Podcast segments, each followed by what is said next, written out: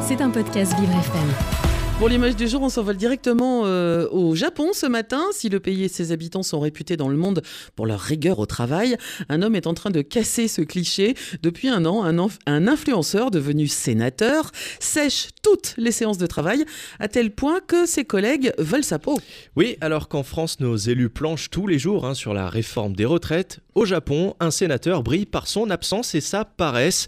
On parle ici d'un homme de 50 ans qui n'a rien d'un politicien professionnel. C'est même tout le contraire, puisque Yoshikazu Higashitani a d'abord eu une carrière de youtubeur sous le pseudo de Gazi. Il anime une chaîne plus ou moins complotiste où il promet de révéler les secrets des personnes influentes du pays. Et c'est sans vraiment y croire et sans faire campagne qu'il s'est mis sur une liste pour les élections sénatoriales.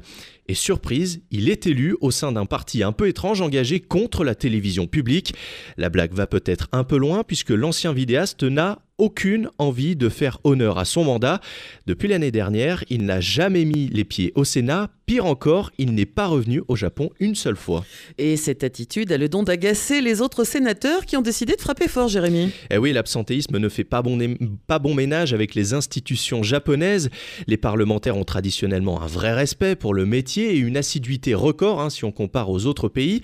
Ils sont donc très remontés contre leurs confrères à tel point qu'ils se posent une question Peut-on expulser un parlementaire qui ne vient jamais travailler Eh bien pour l'heure, impossible de le déboulonner malgré les tentatives de sanctions. Courrier recommandé, sanctions disciplinaires et même potentielles retenues sur salaire. Rien à faire, le député fantôme ne bouge pas et tient à ses 125 000 euros d'indemnité qu'il a touché depuis son élection. Et face aux accusations, le youtubeur politique se défend. Oui, selon son parti, s'il ne rentre pas au Japon, c'est parce qu'il ne peut tout simplement pas.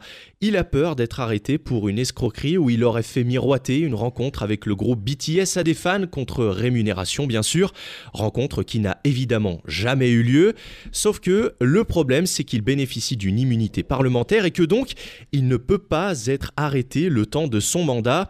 Une excuse bidon donc hein, selon, selon les autres élus qui perdent patience. Ils vont voter dans les prochains jours son expulsion, une décision très dure et surtout très rare en raison d'absentéisme. En France, les parlementaires qui ne viennent pas assez sont sanctionnés financièrement, mais ça ne va pas plus loin. Même chose pour les Belges et les Allemands. L'image du jour est donc celle d'un homme qui occupe un parti, celui du moindre effort, et des sénateurs qui n'ont qu'une seule envie, le mettre dehors. très joli, très joli fin de, papier, Jérémy. Effectivement. Donc en fait, avec plaisir. Donc en fait, euh, c'est bien d'être politique finalement, où eh ben, qu'on soit. Pour l'instant, il s'en sort euh, pas trop mal. Bah oui, euh, il s'en sort plutôt bien, mais même. Notre cher Gazi. c'est exactement. Bon, bah voilà, c'est comme ça. C'était un podcast Vivre FM.